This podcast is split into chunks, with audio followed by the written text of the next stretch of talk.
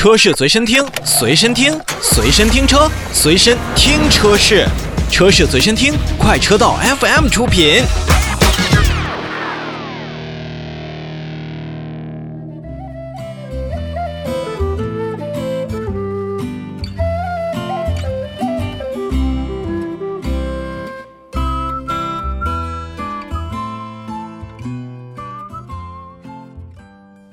再来看看威马汽车的召回。这说起威马汽车的召回啊，这虽然不是亲身经历，也不是亲眼得见，但是却闻其声。在前一段时间，我在北京的北航的校园里边踢球，大概晚上九点多钟的时候吧，听到了一声闷响。当时还以为可能是远处打雷了，或者说是有什么附近的工地在打这种地桩。但翻过头来，第二天早上看新闻，哦，旁边有一辆威马汽车的电池进行了爆炸。所以呢，也是在同一天呢，威马汽车就通过了国家的质量总局发布了一个召回信息。看来这一段时间的电池的隐患，威马汽车也是足够的重视。那么具体的信息是什么呢？是从十月二十八号开始。也就是当天我们听到那声闷响的第二天，威马汽车会召回六月八日到二零二零年九月二十三日期间生产的装备了电芯型号为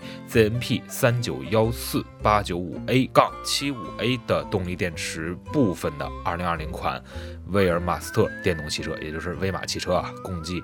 一千两百八十二辆。本次召回范围内的车辆呢，由于电芯的供应商在生产过程当中混入了杂质，导致动力电池会产生异常。极端情况下呢，会导致电芯的短路，引发动力电池的热失控，并产生起火的风险，存在隐患。你看，它虽然说是存在隐患，但说实话，如果我们听到的那声闷响和连同我们看到的后续新闻呢，那么不光是起火，可能还会引起爆炸。所以说威马汽车这一次的召回，虽然已经造成了部分车辆财产损失，但是同天同时间，呃，相对来说还是比较及时的。所以，呃，相关车主，咱们如果说您的电芯是 ZNP 这个型号的，那么一定要立即停止运行隐患车辆，并马上联系当地的威马授权经销商进行检修。好了，两条的召回信息过后，我们来跟大家聊一聊。